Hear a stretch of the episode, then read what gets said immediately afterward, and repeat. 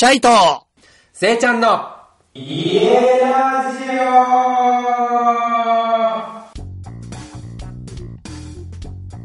皆さん、はじめまして。オはじめまして。はい、シャイとセイちゃんの家ラジオということで、今回からですね、新番組のスタートということになりました。はいえっ、と、私、シャイと言います。どうぞよろしくお願いします。私、せいちゃんと申します。よろしくお願いします。はい、ではセイちゃん。はい一応この番組はですね、僕とセイちゃんの二人がメインパーソナリティということで、配信はいすると、まあ、進めていく番組ではありますが、はい。えっと、家ラジオって何すかってことで、最初ちょっとそのコンセプトの説明から早速入っていきたいなと思います。はい。じゃあ、チャイさん、コンセプトの説明、僕ですか？ああ、そうそうそうそうそう。僕ですね。はい。なんで俺、俺振ってんのによ。はい。えーっとですね、はい家ラジオはですね、うん家っていう、こう、まあうん、大枠なものとして、例えば、うんまあ、僕たちが、まあ、ワクワクするもの、秘密基地だったり、はい。まあ、大人の隠れ家だったり、まあ、シェアハウスとか、アトリエとか、スタジオとか、はい。まあ、それこそ移動の、あの、移動型とかで考えたら、トレーラーハウスとか、キャンピングカーとか、うん。うん、まあ、グランピングとかね、今だったら、ツリーハウスとか、コンテナハウスとか、まあ、とにかく、うん。まあ、いろんな形態の家があるじゃないですか。はいはいはいはいはい。今だったら、ほら、3D プリンターで家も作れたりとか、はいはいはい。うんうんうん、ゲストハウスとかアースバックもそうだけど、まあちょっとこう、まあ、山林とかもね、古民家とか空き家とかそういうのもさ、古くなった学校とかも、今いろいろこう、そういう可能性を秘めたものを、こそうだよねう、。そそう、なんか、う、うんんごめん、いいよいいよ。はい、続けて。うそういう家にまつわることとか、つながりそうなことの枠を、こう、まあある意味では設けずに、ん。ワクワクできて自由自在に遊べる空間づくりを実現していくための番組。おーいいこと言ってるね。うんうんうんさすが取り直してるだけのことはある。言っちゃうの？それ言っちゃうの？いや、なんかね、あれだよね、今まさに先生言ってくれたようにさ、はいやっぱ幼い時にさ、僕らなんか、うんまあ、男は多分隠れ、あの隠れ、秘密基地みたいなのを作ってたりとか、あの時のなんか秘密基地のワクワク感みたいなのは、はい大人になった俺たち今どこ行ったみたいなね。そう。そういうなんかワクワクするみたいのを大人の俺たちだからこそ本気で、まあ言ったら作ることができるんじゃないか。隠れ家的なものを。うんで、まあ別荘みたいなセカンドハウスみたいなあり方もあるし、それこそあのバンの車を買って、車の中を改造して、まあうん。プチキャンピングカーみたいなこともできるだろうし、まあうん。あとはシェアハウスなんかの情報なんかもちょっと興味あるなとか、住むなら一旦シェア一回ぐらいシェアハウスやってみたいなっていう人のに情報提供とか、はいなんか今、せいちゃん言ってくれた、まあ古民家活用なんかも含めてだけど、うん。いろんな家のあり方が、もう今、実際可能性としてすごいたくさんあって、で、はい。そういったことに少なからず興味はある。まあ僕とせいちゃんが特に興味があるし、興味ある多分、あるあるよね。で、興味ある人たちがきっといるはずだとは。あ間違いない。うんで、そういった人人たちに、まあ情報提供する一つの場として、うん。まあなんか経験を持ってる人がいたらその経験をメールでくれたり、もしくは本当にね、車改造しました、あのゲストなんか来てもらったりとか、ね、うん。あとは俺らの中であるその知ってる知識みたいなものとかをみんなでシェアしたりみたいなことをこの場所でできたら面白いんじゃないかっていうね。そうそう企画の、ラジオだよね。うん、ラジオだよね。まあ、さらに言えば、いざ作るとなったら、参加型のラジオにもなってったら面白いなと思う。俺は思ったりするけど、チャイ君はいはいはいはいはい。うんあれでしょ？あの、もううん本当に、勝手に人んち作って住めってやつでしょ？そうそうそうそうそう。で、なんか、うん確かに最終的に作れたら面白いのもあるし、あと今回の俺らの家ラジオのうん一つの大きな特徴としては、YouTube もやってるんですよね。そうなんですよ。家ラジオチューブ。うん。はいラジオチューブって名前ではないんだけど。ま あそうね。そうね YouTube でもちょっと活動。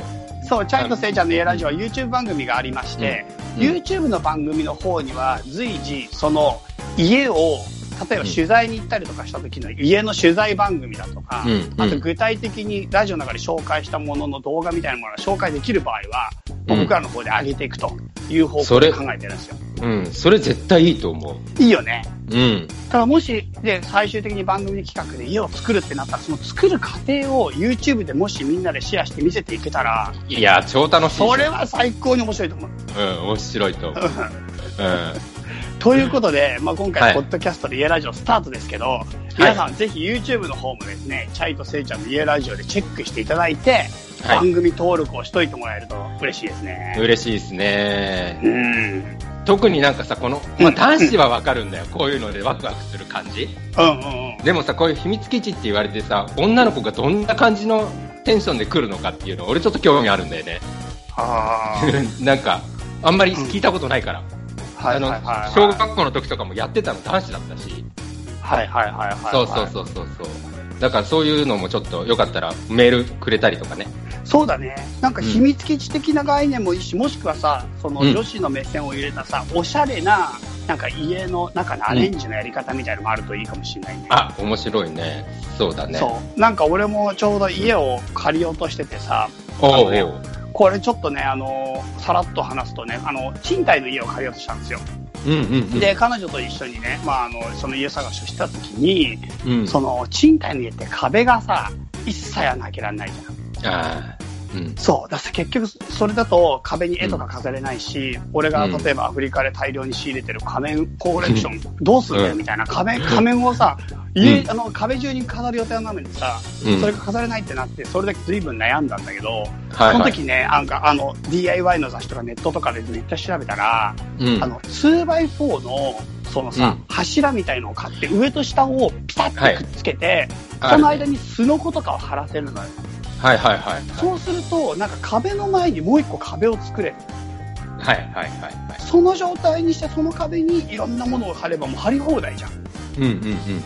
ていうアイディアが思い浮かんで、うんそれでだから 2x4 の天井までの長さのやつ買って、上と下をなんかね、突っ張り棒みたいに調整できる仕組みがあるのね。あるよ買うとね、今ね。んそうんんそれで壁を作ってしまう例えばできるじゃん。そういったことも、俺、結構俺たち調べてやっと分かったことが、例えば、そういったさ、話をみんながさ、こういうやり方があるよとか、こんな風にしたら家の中おしゃれできるよみたいな情報がここに集まってくれば、うん。すごいそれって価値があるんじゃないかなと思って。いや、チャイ、それめちゃくちゃいいアイディア出したね。もう、うん。そう、賃貸でどれだけ遊べるかっていうのも、すごいテーマだよね。そうなんだよ、うん賃貸はね、本当に制限が多いけど、でもやっぱ借りてるからにはもう本当にね、うんあの、ちゃんと綺麗な状態で、借りた以上の綺麗さで返すっていうのが基本でしょ。そうです、そうです。それやりすぎだけど。まあまあまあまあ、そうね。その気持ちは大事だけど。そう、でもね、あの壁の仕組みを本当に応用してったりとか、あとは、はいなんか、カウンターテーブルみたいのをちょっとしたもので作れる仕組みをもし作れると、あのね、例えば、あの、リビングとかを超広いリビング、俺が見てたりとか12畳とか14畳のリビングの部屋を例えば2つに分割できたりするのよ。壁1枚作れるから。ああ、パーテーション的なことで、ね。パーテーション的なこと。で、そうなるともう全然雰囲気変わるし、そのパーテーションの上には何でも貼れるから、ああ、なるほど。そう。うんうんだからなんかそういうのとかもすごいなんかアイディア広がるし、あともっと言ったら隣の和室みたいなところがあった時に、うんその和室の襖は使わないで、うんなんかもう完全にそこは塞いじゃうって、そこも壁にすれば、襖の前に壁を立ててしまえば、そこも壁にできたりすると、なんか、はいはい。あのね、壁の面積広がるとかさ。なんかね、それ間取りに本当によるんだけど、俺がなんかたまたま見てた間取りは、うん、窓が結構あるけど壁が少ないとか、ドアと窓だけで壁が意外に少ない間取りとかもあるの。なるほど。その時に思い切って壁を作るためにドアを埋めてしまうとか、襖を埋めてしまうって結構ね、斬新だけど、いけなくはないと思ったんだよね。なるほどね。うん。それ、それに扉をつけるの、さらに。つけないつけないつけない。だからもどうか、うん扉は別別にもう一個あるから、ああ、そういうことか。そうんんんんうんへえ。ちょっとそういうアイディアとかも、なんかね、言われてみればっていうのあるんですよ、結構。確かに。だからその、まあ、あある種もうそれって DIY とかってうん言ってるじゃん。で、そういう、あの、ことの話でもいいし、まあ、廃材で家を建てるとかさ、まあ、電力から食材まで自給自足でしてるよとかさ、それ移動型すごいよね。そうそうそうそれめっちゃすごいよ。うん。そういうことのアイデアも、どんどんどんどん欲しいよね。そうだね集まってき。たら本当にいいと思う。だから今回のラジオは、まあ、うん衣食住ってね、人間にとって不可欠なものがあって、えで、なんか服なんていうのはファッション雑誌とかがすげえいっぱいあって、情報がいっぱいあるし、それこそもう本当に大きな、なんていうかな、あのーネットワークがあるっていうかさ、常に情報網があると思うんでね。え。うん。で、食なんていうのもテレビでもさ、食レポからさ、作り方からいろんなことやってんじゃん。はい。でも住むっていうのが、情報が、まあ、なんか、もちろん DIY とかアレンジメントはそこそこあるんだけど、うん。他に比べて僕圧倒的に少ないと思ってんの。俺も全くそう思う。うん。うん。で、それの理由考えたんだけどさ、せいちゃんがなんかその理由、この前ひらめいてたじゃん。いあ、あれでしょ？だから、うん要はさ、家を買うっていうことは、うん。あの、まあ、俺らにとってすごい憧れだった世代だけど、うん。その、一発勝負だっていうことが問そうそう、そういうこと、そういうこと。うんそうなの。うんだから結局家を買うっていうのは、一生に一回なんだよね、うん多分。まあうん一回、二回ある人もいるかもしれないけど、もちろん。うん一生に一回だとしたときに、結局その、なんか、はっきり言ってその、なんか、失敗例、成功例みたいなものを複数個人が所有することが難しいというか、経験することが難しい。料理なんか毎日毎日やるし、うん着るものなんて毎シーズンとかもっともったら毎日毎日やるわけなのに、うん家はやっぱ一回買って、しかもその中で抜本的な改革が極めて難しいなと思って、住み方みたいなのは多少変えられるけどさ、そうだね。だから多分情報量が他に比べたら少なくなるのと、うん。あとはやっぱり高額であるので、そんなに気軽にやっぱりトライできないよね、いろんなことを。間違いない。うん。今でこそさ、そのリノベーションとかっていうのがすごい流行ってきてるから、そういう情報、ある一種ではあるかもしれないけど、うんいざ自分でね、自分らしい家を建てましょうって言った時には、うんうんうん。本当に多分すごく金額がかかるから、やっぱり、やっぱり一生に一回のことになっちゃうよねって。そうだよね。でもなんかさ、うんそうは思い言いつつも、うん。昔に比べて家のコストが俺すごく下がってきてる。それこそ古民家とかにうん。住んだら田舎ただとかあるじゃん。ありますあります。なんかそういった情報とか、あとはなんか、それこそなんか、普通のバンを改造して家にしてる人が昔ほとんどいなかったじゃん。キャンピングカーってもう何千万もするやつじゃん。うん。それ以外に方法がなかったように思ったのが、今はそういうことやってる人たちがいてさ、言ったら、まあ、それでも高いけど、でも昔より全然コストが低い状態で家について、なんかコントロールできることがいろいろ出てきたと思うんだよね。いや、間違いない。だって今最新、最新の車って大体車中泊できるような感じで作られてるしね、なんでうんもしうんうんうんうんうん。だからまあそういう方向性だよ。そうだよね、うんそう考えたときに、この家っていうことについて今考えるのは、かなり面白い、ホットな分野だし、うんもっと言ったら、あの昔のワクワクした隠れ家が実現可能な段階に入ってきてると思ってる。ちげえね。ちげえね。うん。そう。それをだから俺らなりに大人の遊びとして、うんなんか隠れ家的なものをそれぞれが所有したり、もしくはそういった隠れ家的な住み方みたいなものをちょっとできたりすると、うんむっちゃ面白いんじゃねえかなみたいなことをうん。模索していこうってラジオだね。模索していきたいね。はい。はい。そんな感じですか。はい、そんな感じっすね。はい。コンセプトは。まあうん、コンセプトはね、一応ラジオだから、住む、住、衣食住の住ね、住むということについて考えるっていうのと、うん。あとはまあ隠れ家的な秘密基地を作ろうじゃないかみたいなね、こんな感じのコンセプトで、まあ行きたいので、ぜひぜひですね、そういったことに興味のある方、もしくはですね、何かしらの知識がある方、もっと言ったら、こんなのやってみましたぜみたいな方、うん。お便りとですね、あとはですね、できたらゲストなんかに来てもらえると、はい。めっちゃ嬉しいんで、うん、嬉しい。はい、よろしくお願いしますって感じですね。はい、お願いします。はい、こんな感じで、はいまあ番組コンセプトの説明をしてきましたが、はい。えっと、そういう言ってる、一体お前たち誰って話で、ね そこ忘れてたわ。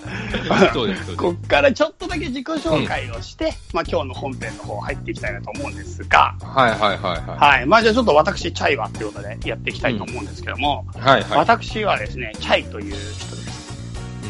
はい。で、まあ、普段は家とは全く関係ない仕事を、まあ、してるんですけど、ポッドキャストの番組をですね、まあ、いくつか持っていまして、で、はいまあ、情報発信みたいなものをですね、まあ、こういった形でやるのが好きな人です。うんうん。いろんな情報を発信してるの。そう、世界遺産と雑学の旅ってことでね、世界遺産とか雑学とか、またそういったものにまつわまつわるような、ちょっと面白い話みたいのをしして、みんなとそういうことをシェアしたりとか、あとはアート系の方でですね、まあ今日も畳の目を数えるっていう番組なんかをやっていたりする、まあ、ポッドキャストを結構精力的に配信しているんですけど、まあ自分自身のテーマみたいなのが実はあるんですよ、私は。お？僕の活動はね、チャイネクストっていう活動をしてるんですけど、うんこのチャイネクストの活動のね、中心テーマは、これはせいちゃんには初めて言うかもしれないけど、うん。理解の境界線上っていうのが僕のテーマなんです。おー。なんかね、僕はずっとこのチャイネクストの活動を一貫してやってるのは、理解できることとできないことの、この境界線上っていうところを模索してるんですね。でね、ちょっと難しいからもう少し言うと、うん。うん、自分が理解できる世界でみんなは生きてるんだよね。自分が理解できる価値観、自分が納得してる世界、自分が分かることの世界で人は生きてるんですよ。うん、でも自分が理解できないものがこの世界にいっぱいあったり自分が知らない価値観があったり自分が知らない知識がその外にあるんですよ、うん、でこの知識とか価値観が遠すぎるとわからないとか怖いとかキモいみたいな感情が出てきちゃって全然そこにタッチできなくなっちゃうし、隔絶が生まれちゃうのね。壁が出ちゃう。うん、でも、人はやっぱ生きてると、いろんな人と関わるし、いろんな価値観の中で、まあ、生きていくわけだから、全く知らない価値観の人たちがいるのも事実なんだよね。全く知らない知識を持ってる人たちが。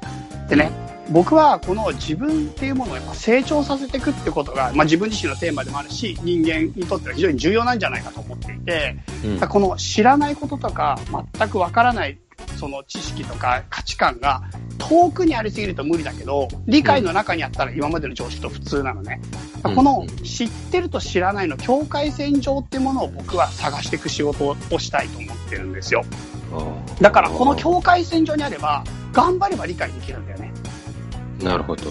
で、頑張れば興味があって、あ、自分が知ってることの先にあるやつで、いや、知らないことで、あ、分かったみたいな感じだと自分が少し大きくなる。うん。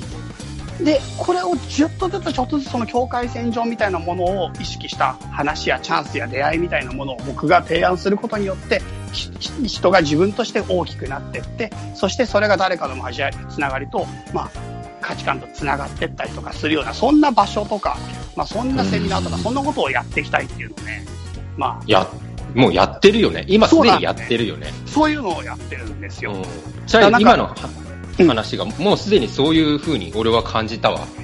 そうなんだよね。それが一応僕のね、うん、仕事においても、このポッドキャストの活動においても一貫している一つのテーマで、理解の境界線上っていう、この境界線みたいなものを一つ一つ、その人一人一人、もしくは僕の中での話を提案して、うん、人々のその輪を拡大していきたいっていうことだよね。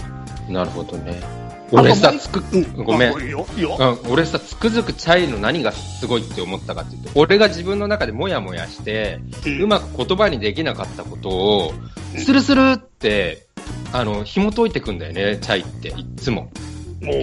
それを俺いつも聞きながらさ、これ俺の言葉なんじゃねえかなと思いながらいつも、そう、聞いてる。それ俺俺って。そう、それ俺が考えてたことをはっきり言ってくれたみたいな。っていつも本当よ、笑ってるけど、本当にそう思いながら聞いてるのよ、僕は。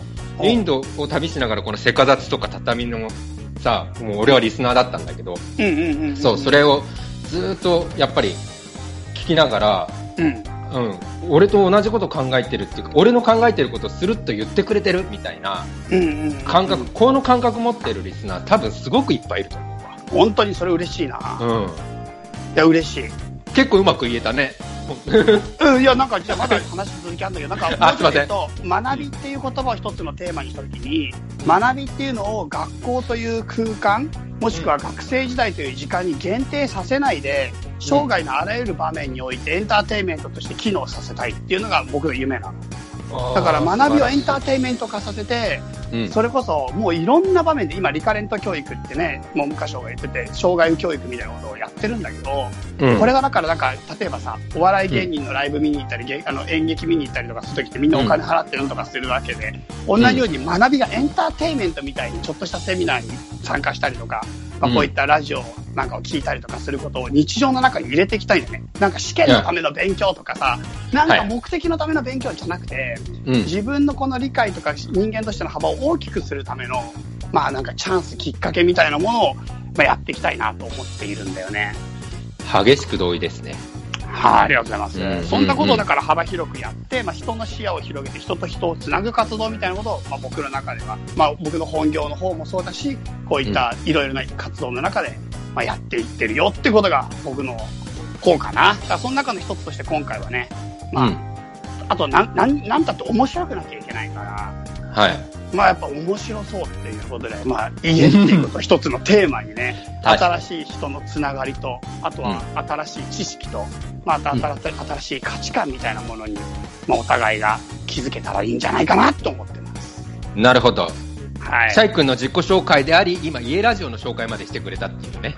そうだね。そういうコンセプトは僕の思いとしてはあるので、そういう思いで、なぜ、なぜチャイさん家家に詳しくないのに家やラジオやるんですかみたいな、一応僕の中で一貫性があるなるほど。と。はい、いうことなんですね。なるほどね。まあ、そのチャイ君と僕は、もともと僕が先ほどお伝えしたように、うん。まあ、世界遺産と雑学の旅っていう、まあ、ユッスーさんと一緒にやってる番組あと、あうん、畳の目っていう、あの、宇田川くんっていうかあの、うんアーティストと一緒にやってる、うん。まあ、チャイ君のラジオを僕はすごくヘビーリスナーだったんですよ。すごいの。お、お、はいあの、速度変えて聞いてるでしょ、何回も。そうそうそう。あのねみんなやったことあるかわかんないけど、めっちゃ2倍速とかでチャイの声聞いたり、めっちゃ遅くして聞いてみたり、なんかね、いろいろやってんのよ、僕。すごいよ。びっくりするよ、それ、本当に。そんで、そのチャイ君がね、まあ、さっきも言ったけど、うんもう俺が考えてること言ってくれてるっていうのとか、すごいまあ、腑に落ちることとか、うん。まあ、会いたくなっちゃったわけ。そう。ありがとうございますで僕はインドを旅してて、でも、ポッドキャストバカみたいに聞いて、もう帰国するタイミングで、チャイにこれ会いに行った方がいいなと思って。でも、なんか、やっぱりせっかくだったら、二人で会いたいと思ったの、俺は。うんうんうんうん。そう、それでチャイ君がその時にやってた、まあ、タロット占いを、うん。まあ、お願いして、うん。会いに行ったのが、ちょうどそれがもう4年ぐらい前かな。そうね、あの時びっくりしたよね。なんかタロット占いを僕、ちょっとその時すごい興味があって、うんそれこそもうタロットをやってたんですよね。はい研究して。うん、で、それで占いをやりたい人って募集した時に、まあ結構来てくれた中で、せいちゃんが、インドから行きますみたいな。うん。えみたいな感じで。インドから銀座へ行きますってね。そう。で、行きますって言うから、嘘みたいな感じで、まあ無理のない範囲でって感じで、うんうんで、け来てくれて、その時に、まあ一番驚いたのはあれだよね。で、あの、占いじゃあ今からやりますみたいな感じで。えで、うん結局あの、それじゃあ占いで、一応なんか悩み事みたいなものを最初聞いてやるんだけど、あの、今悩んでることとか聞きたいことってなんかあるのみたいな話したら、うんぶっちゃけさ、俺、悩み事ないんだよね。バカっぽいなチャイその、それ。うん。その時、え？なんで来たの？言われた言われた。何？しに来たの？って言われた。いや、会いたすぎてみたいな。気持ち悪いわ。そう、あれ衝撃的だったら、みんな一応何かしらの悩み事とか占ってほしいない、うん全員言うから。でも、ね俺悩み事ないんだよね。いやいやいや、だどうすんのよ、この時間今から。本当だよな。困った野郎だよ、本当に。ただでも本当会えてよかった。いや、よかったよね。そうそうそう。たよ。そう、でも一応、君もタロット、うんうんうん、タロットあんま占いタロッやったんあ、いやね、タロットね、まあ、うん基本的にあんまやってないんだけど、でもうん最近もちょっとなんか依頼してくださった方がいて、あのでしょうね。やってます。そう、なんかね、タロットはね、結構その、リピーターさんが多くてですね。いや、なるよ。あなたのねせいちゃん、せいちゃん3回ぐらいやってるから。やってるよ。だって言葉の魔術師だもん、あなた。本当に。本当に。エナジーがすごい、言葉のエナジー。いやいやいや東当たってるとか当たってない、抜きに。抜きに。抜きにか、抜きにか当たってねえんだよ。いや、当たってねえ当たってるけど、そこも当たってんだけどさ、言いたいのがそっちなのよ、どっちかというと。そう。なんかそうなんだよね。それで、うん、まあ、占いは、あれだよね。だから、うん。うん細々とやってます。なるほど。まあ、基本的にはねうんうんごめんはいはいうんあ、いい、どうぞどうぞ。いや、基本的にはあのね、なんか占いはもうね、とても疲れるんだ、実は。でしょうね。あのね、まあ、うんあんまり、あれだからだけど、やっぱね、結構占い来る人って悩んでるから、うん。かなり重い内容が多くて、うん。でね、その重い内容もね、言ってこないのよ。普通は占いの人は。悩んでるから。でも、カード見たら大体、これはやばいなっていう状態のカード出てくるのよ。うわ、その時に、こわ。っちも、うんもう察しながらちょっとずつちょっとずつ聞いてくるのとかが結構重くて、まあなんか本当は例えば不倫とかしてるけど、不倫してますって言ってこないのよ、初対面で急には。でいもや、そりゃそうだよ悩んでますみたいになった時に、うわ、うんこれ相手一人じゃねえなみたいなカード。でもこれ、もしそれが一人じゃないっていうのが言って外れてたら、うん超なんかへ気まずいじゃん。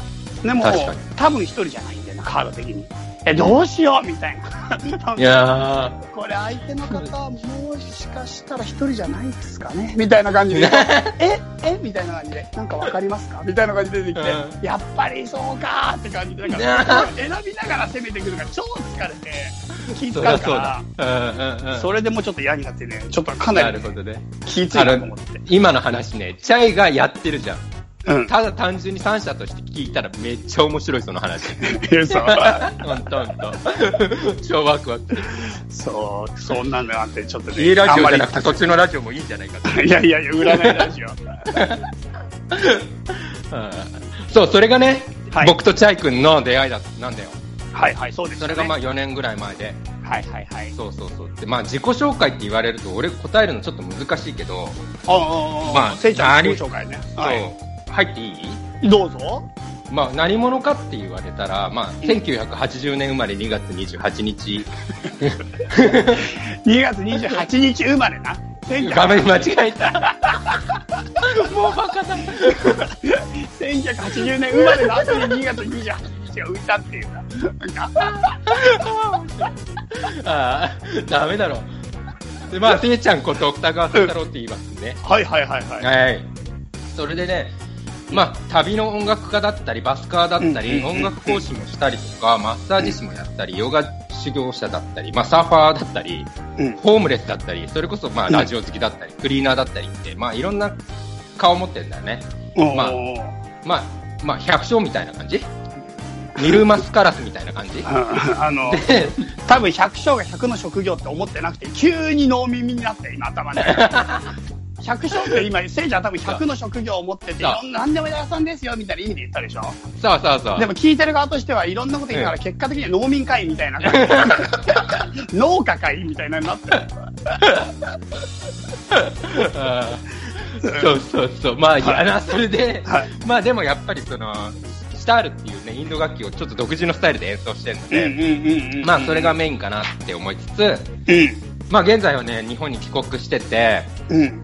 で、鹿児島でね、まあ妻と猫とヨガクラスやったり、うんうん。対抗式マッサージやったり、まあ YouTube もやったりとかしつつうん、まあ今年はやっぱりこのチャイ君とのこのラジオを僕はもうライフワークにしていきたいと思ってます。すごい。すごい。そこまであれだったのか。いやもうだっていいさ、ね嬉しい、嬉しかったもんね、本当に。いやー、誘って俺もらえて。うんなんか俺も、今、うんせいちゃんさらって言ってくれたけど、俺、うんせいちゃんに初めて会った時に、うんえなんかどんな仕事してんのみたいなこと言ったら、なんうんかシタールをインドで弾いて投げ銭だけで生きてるみたいなこと言い始めて、はいはい。え？みたいなさ、もう道端で、そう音音楽やってお金をもらってそれだけで生きていくっていうから、で、しかも世界中かなり回ってたでしょ？うん、それでそうだね。うん。うん俺、それ聞いても超びっくりして、え、うんそんなことで生きてる人いんの？みたいな。しかも年も俺より1個上とかでしょ？そうだね。それでさ、超衝撃受けて、もう30半ばだよね、あの時も。うん。おじさんだよ。うんだからそれでずっとさ、若者がさ、大学生の時1、2年やってるとかレベルじゃないじゃん、もう。うんなの。うん10年以上やってるでしょもっとやってるそうん。2008年ぐらいからやってる。でももうずーっとやってるでしょ、それ。で、それまずびっ超衝撃的に、こんな風にして人は生きていけるのかっていうのが一つと、うん。さらに聞いたら、そんなやつ絶対もうさ、あの、独身決まってんじゃん。そしたら結婚してるって言うんだもん。俺もそれがすっごいびっくりして、結婚したらなんか普通家庭持って、やっぱある程度安定して定職つくみたいなイメージがやっぱあったから。それが、あの、もう本当に世界中を自在に回りながら奥さんと大好きな人と二人で生きていくって生き方をしてる人がいるって、うんまあそれを本当自分がセカダでやっていろんな人会ってきたけども、一番衝撃を受けたね、成長。本当？セカダツリスナーおかしい人いっぱいいると思う。いや、いっぱいいる、いっぱいいる。もうすげえやついっぱいいるんだけど、いるよねその中で君がトップだ。それはないわ。そんなおこがましいわ。いや、やばいと思ったね。本当やばいなと思ったもん。すごい人いるなと思って。うんそれでなんか俺も超興味が出て、なんかもっと話したいなみたいな感じで。それでね何回かね、会うようになったんだよね。そうそうそう。うんなんか、まあ、偶然ね、同じところに、偶然同じ土地にいたりして、あ、会えるじゃん、みたいなとそかねれ。それもだっておかしい話じゃん俺がさうんたまたまその年はさあの終戦80周年で広島をちょっとしっかり見に行きたいと思って、ね、広島に行くっていう時にせいちゃんが、んせいちゃんあの時インド住んでた？あの時はタイだね。タイだ。で、タイにいるから、まあ、もう当然、なんか、遠いなと思ったのに、うん俺がその日広島行く日に、せいちゃんが、歯医者で広島にいるとか言い始めて、そうなんですよ。歯医者で広島おかしいでしょ、言ってることが。いや、海外じゃ歯医者行けないから、これ。いやいやでも話なんだよ。いやいや、びっくりしたよ。その日歯医者で広島だわ、とか言って、会おうか。笑ったよね。あれ、すごいなと思った、あのダイナミックさ。ね、平和公園でね、まあ、めっちゃ人いる中で二人でヨガやったりね。やったやったおかしかった。おかしいよ。楽しかったな楽しかったね。なんか、うん本当奇跡みたいなね、つながりで、タイミングがあってね。うん。そうで、話せば話すほど気が合うし、最初本当にいかついチンピラかと思ったけどね、見た目が。いや、それね、言っちゃダメだよ。よく言われるんだから。本当に、本当に優しい人なんだから。そう、それからスタートして、そんな感じで、なんかいつか一緒に何かやれたらいいなと、俺も思ってたんだけど、いや、それ言ってくれることがもう俺は本当に嬉しかったし、うん。それに応えられるようなものが俺にあるのかって思って。いやー、すごい生き方だけで十分でしょ、本当。本当ですか？ありがうん、本当になんかやりたいと思ったけど、でもやっぱせいちゃんがずっと海外にいたから、とう。うんうんうんやっぱ一緒にやるのが物理的にね、なかなか難しいなと思ったんでね。ね、時差の問題とかがあるからうね。ん。うん。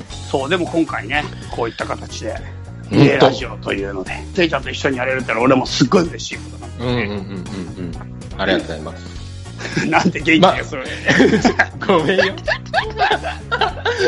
まあ、ぜひこのラジオを聞いてくれた方は、まあ、インスタとか、あの、フェイスブックとかもね、フォローして絡んでくれたら嬉しいですね。え、なんていういや名前でやってるの？あ、僕はもう普通にふた、あ、清太郎双川でやってます、インスタあ、は、ね。本当？じゃあちょっと後でリンクも載せて、あ、お願いします。うん、ぜひぜひ見させてもらいましょう。あうん、うん。シタールとかね、インド楽器とか興味あったら、うん。シェイクストーンズ・シタールっていう、あの、名前で演奏スタイルがあるんで、それもよかったら聞聞けますので。何で聞けんの？そう YouTube でも聞けるし、CD も販売してますので、よかったらよろしくお願いします。え、CD はどうやって買うの？CD はね、あの、直接メールいただければ、一応、あのお店に置かしてもらってるとこあるけど、今日本にいるから発送できるんで、うんはいなるほど、なるほど。じゃあ、せいちゃんに直接ってことだね。はい、直接。了解。ということで、基本じゃあミュージシャンだもんな、せいちゃんはな。そうなんですよ。ねはい。なんかさ、やっぱさ、こっから辺からさ、いよいよちょっと本編っていうかさ、今日の本編に入っていきたいなと思うんだけどさ、うん。なんかせいちゃん路上生活をずっとしてたっていう話だったじゃん、その、そうね。まあ路上っていうかバスキングっていうの、その、うんうんなんか、うんうん。投げ銭だけで生きてるって話をしてたじゃない。そうですね。うん。その投げ銭だけで生きてる時の家というか、まあ、でもそもそも投げ銭だけで生きてるってどういう状況なのかとか、まあ、そこら辺のところをちょっと。最初詳しく聞きたいなと思って。そうっす。うんうん、そうだね。うなんかね、その、今言ってくれた、そのバスキングって言葉、そもそも知ってる？わかん。いるや、もう全然わかんない。何、何がキングなの？何の王様なの？バスキングって結構王でしょ？王だから、うん。せいちゃん何何かで王になったってことでしそう、お、ょ王になまあった人しかできないでしょ、お、お風呂の王様だね。マジで基本的には。うん。お風呂の王様なのに言えないの。うん。いや、ないの。お風呂、やばいじゃん。お風呂しかないほぼ全同時に裸の王様だよね、それ。同時に。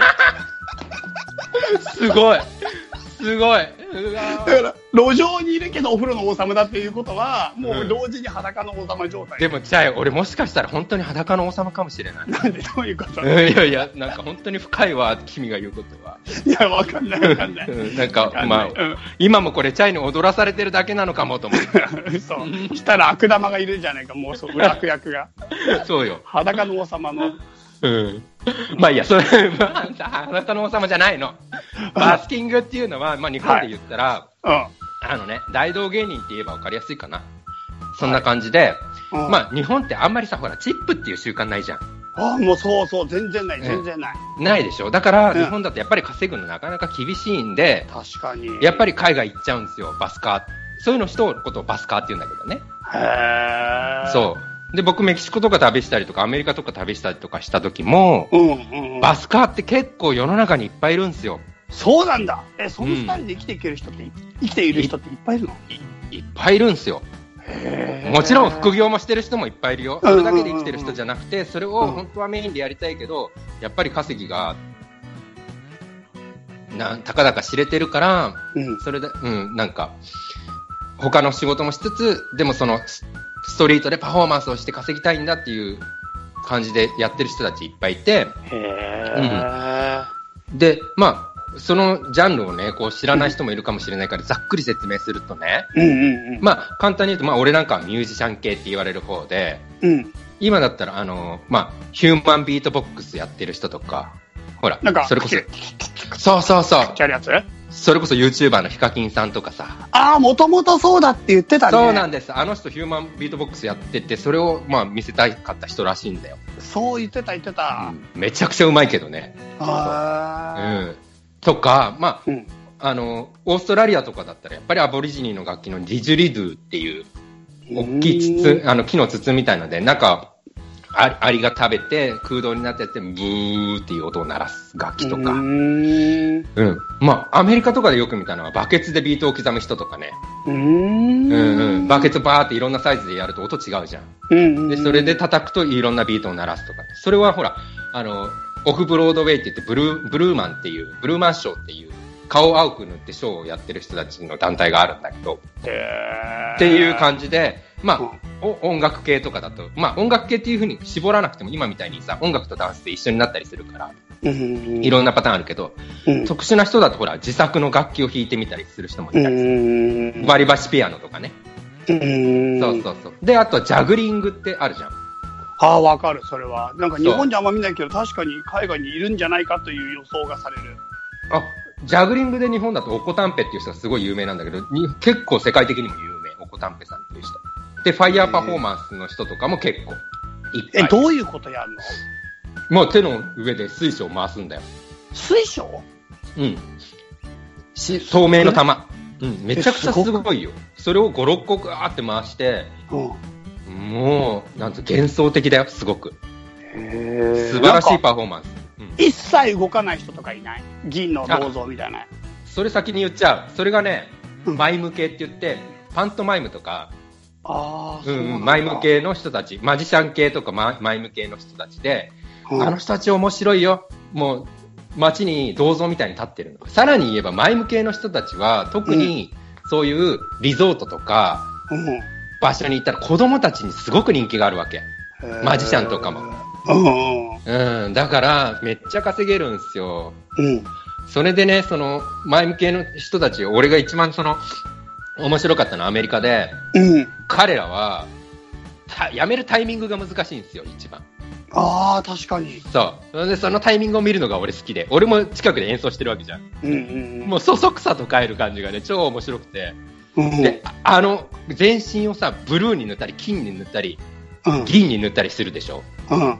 あのまま電車乗ってんだよ。超面白いえースーパーシュールで。うん。なんか、あの、スッパマンみたいに電話ボックスとかで着替えたりしないの？あ、トイレで着替えるタイプの人もいるけど、うん。もうなんかもう、錆びれちゃうおじいちゃんとかはね、いるの。そういう職業で。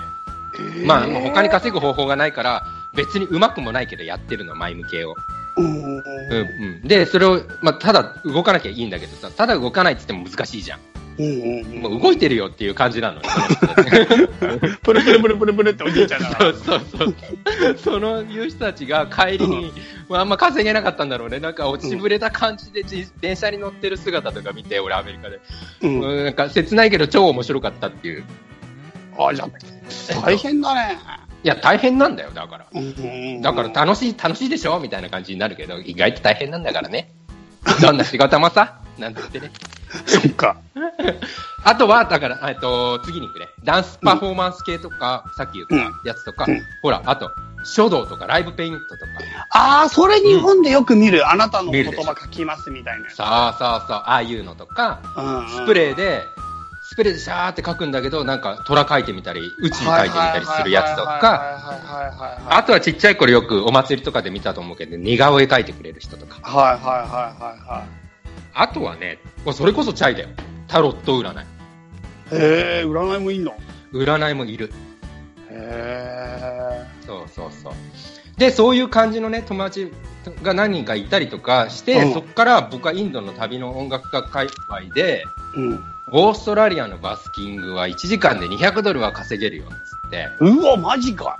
そう。その話を聞いて、で、さらに言うと、インドから、あのーインドのその友達が言うには、オーストラリアでそれをやるんだったら、一番最初に宿賃がかからないために、車をまず買いなさいって。うん。そんで、その車を30万ぐらいで買ったら、出ると、自分が2年間ぐらいいるんだったら、2年間で出るときにも同じぐらいの価格で売れるから、安心してくださいとへ言うわけですよ。ー私が保証人になりますから、みたいな。それは言ってくれなかったわ。言ってくれれば今頃僕も。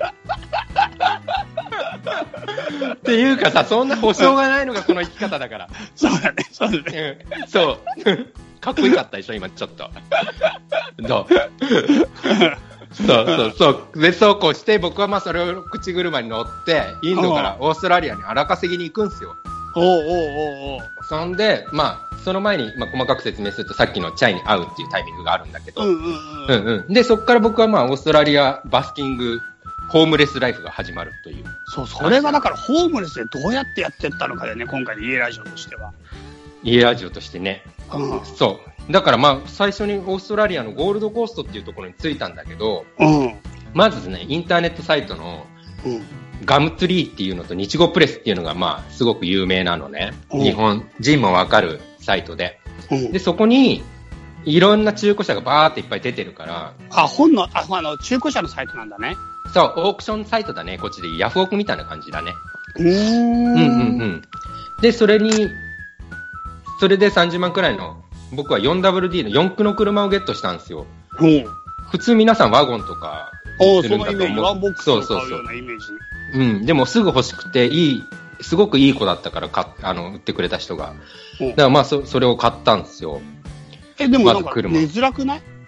いや、それがそうなんだよね。だから、全部フルフラットにはならないから。なんなんでか、か、その、まあいいや、それあの、デザインが好きなんですよ、四駆の形の方が。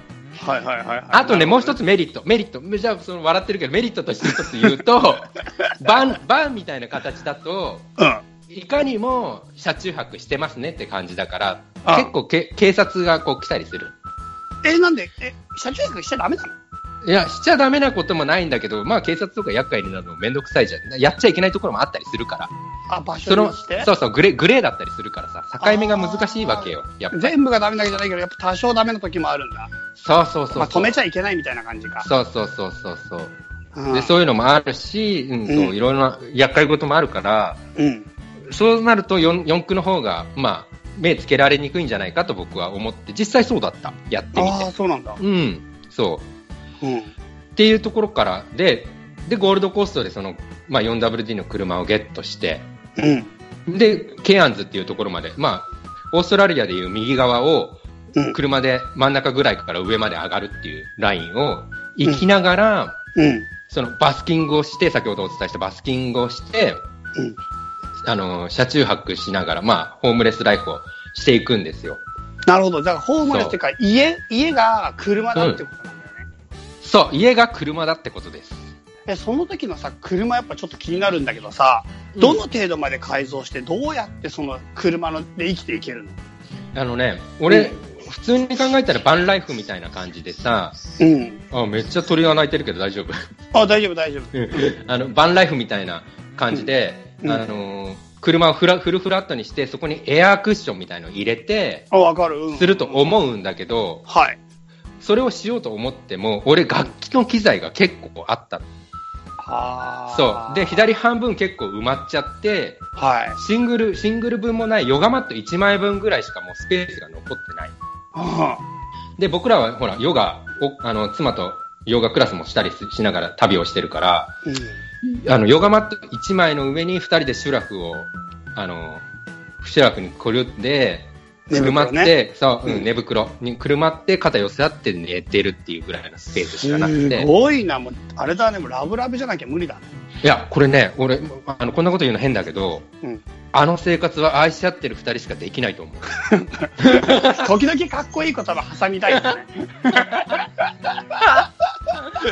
そう、そんでね、あの、ちょっともう、あの、時間がもったいないから行くけど、あの、あの、その中にカセットコンロを入れて、カセットコンロで料理しながら生活してたんだよ。はいはいはい。そう。で、最初のうちさ、そういう風な感じでさ、まあ、食料の買い出しとか、トイレとかシャワーとか、寝床とか、まあ、苦労が絶えなかったわけ。いやいや、本当にシャワーとかどうするの、トイレだってそう。そうそうそうなのよ。だからさ、意外とさ、あの、シャワーとかトイレ大変だなと思って最初。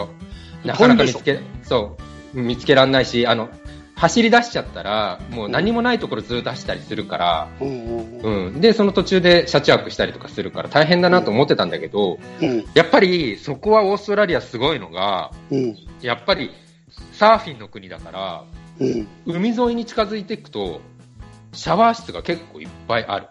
へそう。え、一年中やってんの？一年中やってんだよ。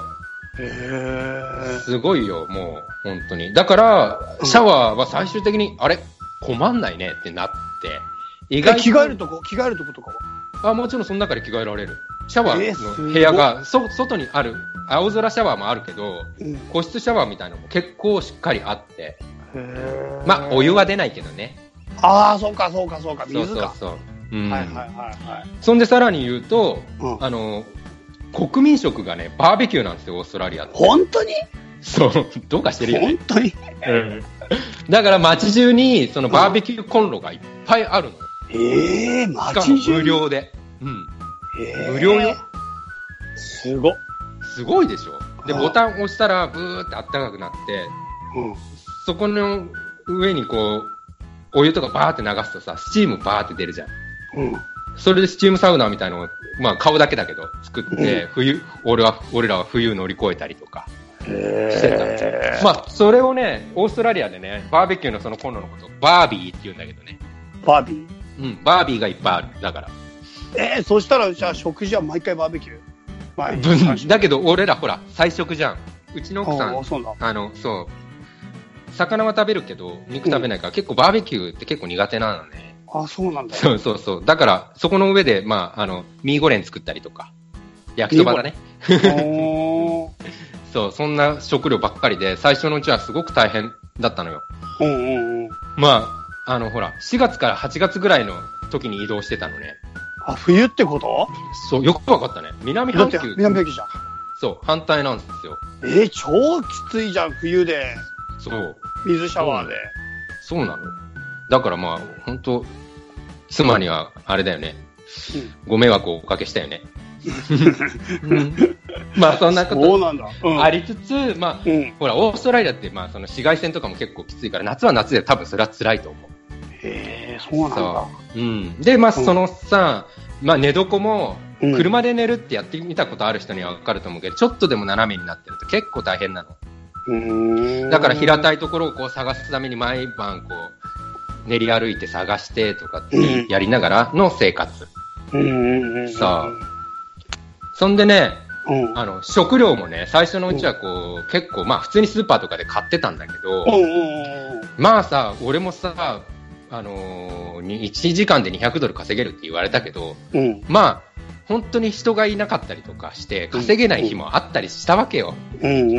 そしたらもうさ、まあヨガクラスはやってたから、ヨガクラスでお金はあああるから、まあ、そんなにそれでもお金もすぐたくさんあるわけじゃないから、うん、本当にその日暮らしになっちゃってて。うんうん、で、いろんなそのバスカーとかから情報をもらったり、ヒッピーの人から情報をもらったりしたら、うん、オーストラリアって今すごく食品ロスの問題に対してすごい、あの考えてて、うん、食品ロスってなんか年間で50億ドル分の廃棄があったりするらしいの、オーストラリアだけで。で、それってすごく深刻じゃん。うん、実際問題さ、お金出さなくても、じゃあ、廃棄するんだったら食べれるじゃんっていう風な、あの、活動をしてる人たちが結構いて、うん、で、その地域によってだけど、食品ロスものを回収して配給するっていうシステムが出来上がってたりするの。へそう、僕はだからそういうところに結構お世話になって、うん、で、あのー、まあ、日曜日にの、この時間にここに来ますよってなってるから、その時間に、まあ、パンだったりとか、お野菜とかもあるんだよ。とか、いろんなものをいただいて、うん、あったかいスープも飲ませてもらって、うん。で、それを調理して、また一週間、バスキングライフして、みたいな感じでやってた時期もある。ある。うーん。うんうんまあ、食、その食の賞味期限切れのものを貧困層に無料で提供するっていう仕組みは、まあ、ニューヨークとかヨーロッパでも結構普通に聞くけど、うんうんうん。ついにオーストラリアでは世界初のそういうレスキューショップ、レスキューフードショップっていう、オズハーベストマーケットっていうね、スーパーにまでなってしまったんだよ。え、どういうこと？スーパーになってるっていうのは？要は、今までは、そうやって日曜日にこの、この場所に、あの、トラックに積んでくるからねっていう感じの活動だったの。うんうんうん。で、そういう活動をしてた人が、たちがついにスーパーマーケットを出したの。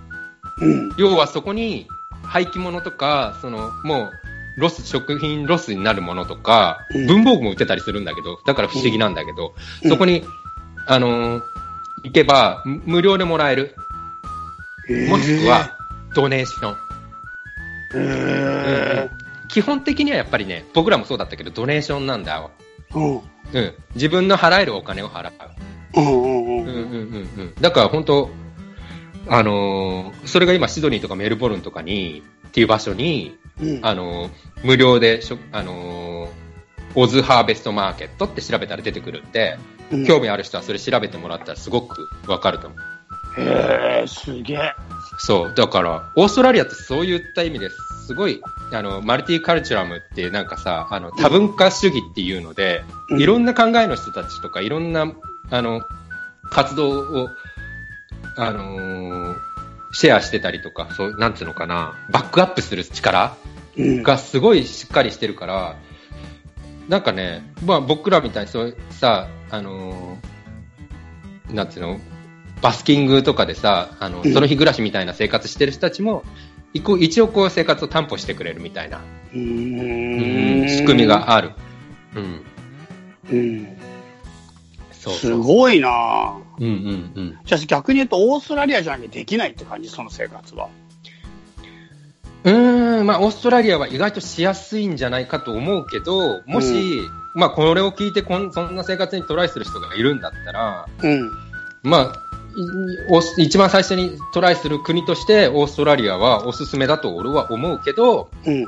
まあ、その、ホームレス生活になるじゃないですか。うん。まあ、車生活だけど、車中泊だけど、まあ、だから、まあ、一番、その、オーストラリアってでっかい国だけど、その中で気をつけなきゃいけないのは、うん。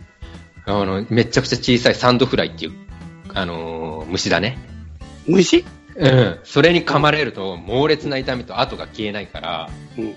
もし、俺が、俺のこの話を聞いて、その生活トライしようっていう人は、それを特に気をつけてグッドラックって感え、じ。だって虫、虫入ってこないじゃん。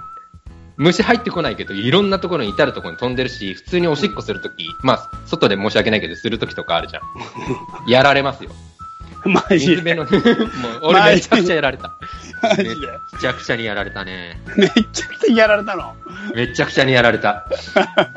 超しんどいから。で、薬塗らないと絶対治んないから。マジで？うん、病院行ってください。うわー、大変じゃん。そう。だから、あのでかい国で一番怖いのはちっちゃい虫だっていうことを覚えておいてください。へえ、そうなんだ。はい。そうなんですよ。なるほどうんね。うんえ、うん。そん、そえ、そしたらさ、結論から言うと、うんやっぱ結構しんどいっちゃしんどい。大変なんだね、その。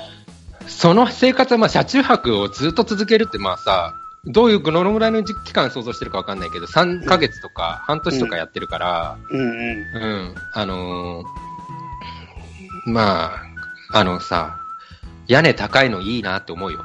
立ち上がれないのきついなって。家で立ち上がりたいなって。外が全部自分家でしょ。あ、それいいこと言った。俺ね、そういう考え方なの。うん。そうそうそうそう。俺、コンビニとかも自分の冷蔵庫だと思ってるから、うん。うん。で、外の庭とかも、あ、その、公園とかも俺の庭だと思って生活してたよ。その時。おーそしたらだ、うん。いいんじゃん。うんあの、楽園だよ。うん。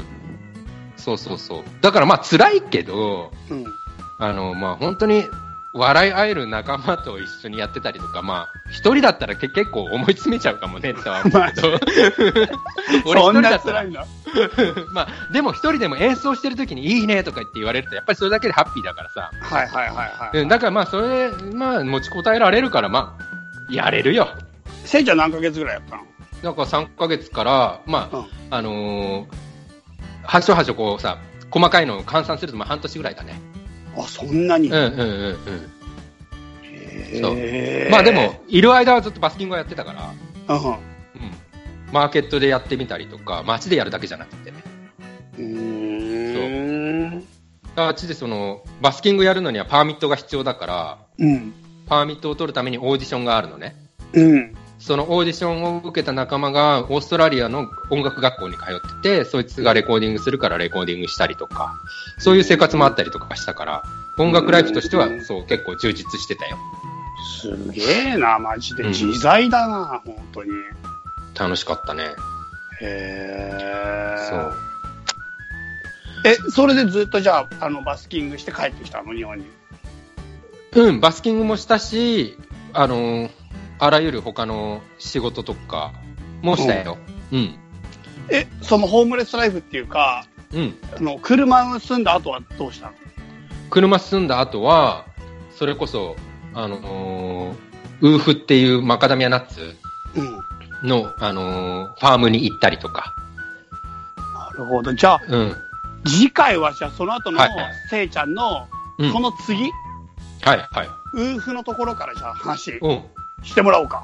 あ、本当に？うあ、いいの？そんな話で。ん。もう、せいちゃんの半生語ってもらおう。やりすぎだろ。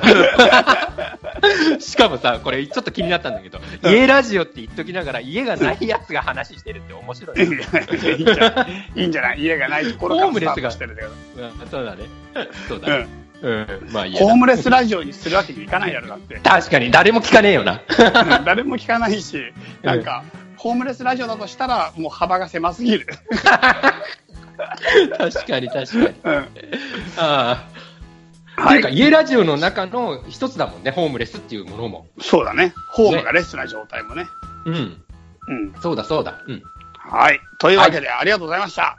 ありがとうございました。じゃあこんな感じでちょっと家にまつわる話、しばらくはじゃあちょっとせいちゃんの話を聞かせてもらって、また皆さんのお便りなんかも、ちょっとぜひぜひ、まあ冒頭に説明した通り、家にまつわることだったら何でも、こんなテーマを扱ってくださいとか、こんな風な工夫をしてますとか、実は自分こんな家に住んでます、セカンドハウスやりましたとか、ね、車改造してこんなんで住んでるのや面白いっすよ、みたいなことをうんぜひ教えてもらえると嬉しいですし、明日ゲストでですね、来たいですって人がもしいれば、ぜひぜひちょっとそういったこともご提案いただけたらと思います。はい。はい。メールアドレスの方じゃ最後お伝えしましょう。はい。チャイセイイエラジオアットマーク Gmail.com ということで、大丈夫ですか？大丈夫です。はい。お願いしますチャイセイイエラディオということで、まあ、あの、あれですね、ブログの方に書いておきますので、綴りは、はいそれをちょっと見てもらいながらクリックしてもらえれば飛べるような状態にしておきます。はい。かね。なんかせいちゃん、最後付け足したこととかありますか？うーん、メッセージ、メール、よろしくお願いします。お願いします。はい。じゃあ、とりあえず1回目はこんな感じで、また会いましょう。さよなら。さよなら。